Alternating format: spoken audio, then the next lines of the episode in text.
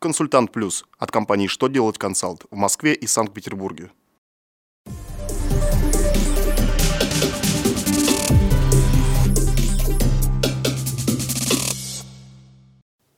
Добрый день! Для вас работает служба информации телеканала «Что делать ТВ» в студии Ольга Тихонова.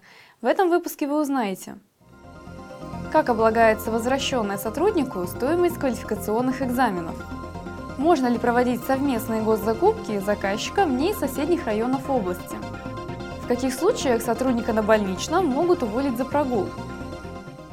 Итак, о самом главном по порядку.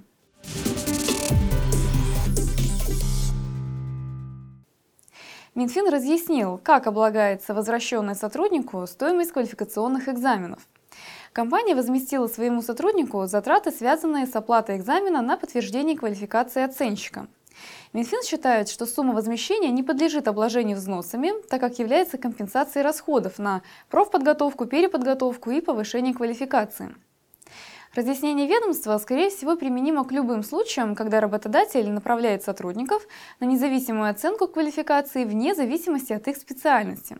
При этом все же лучше уточнить у своей налоговой инспекции ее позицию по этому вопросу.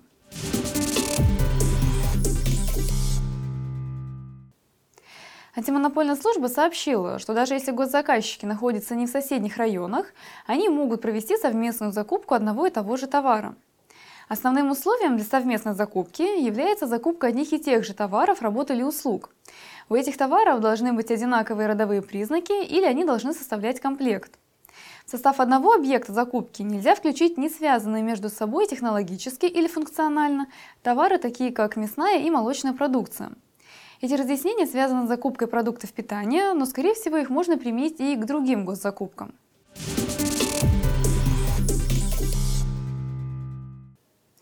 Мосгорсуд признал правомерными действия работодателя, уволившего сотрудника на больничном за прогул.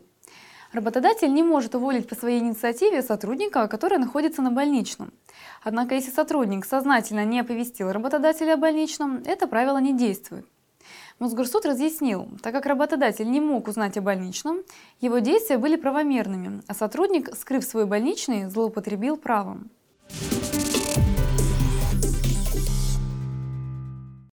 На этом у меня вся информация. Благодарю за внимание и до новых встреч!